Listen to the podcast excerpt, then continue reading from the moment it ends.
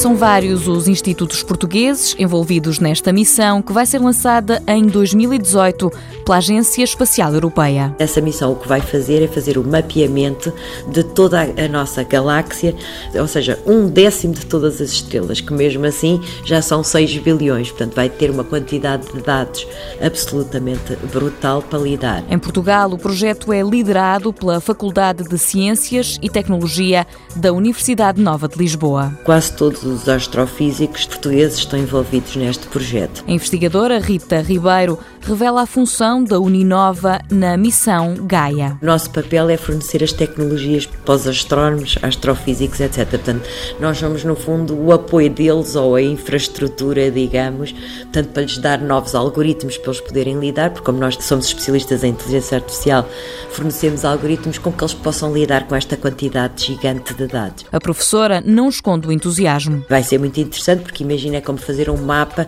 e sabermos onde é que estão todas as estrelas, a posição exata, a velocidade delas, etc., os planetas, tudo isso. Portanto, vai ser um projeto muito interessante e vai ser em 2018. São já várias as reuniões agendadas, uma delas já tem destino. O professor Osório disse-me que tinha proposto, portanto, ao grupo onde ele está envolvido, fazer uma reunião do Gaia em Gaia e que foi obviamente muito bem aceito pelos parceiros europeus que acharam realmente muito engraçado que nós tivéssemos cá uma cidade com o mesmo nome do projeto e portanto parece-me que a nova reunião que eles vão fazer vai ser exatamente lá em Gaia, o que é realmente uma história engraçada.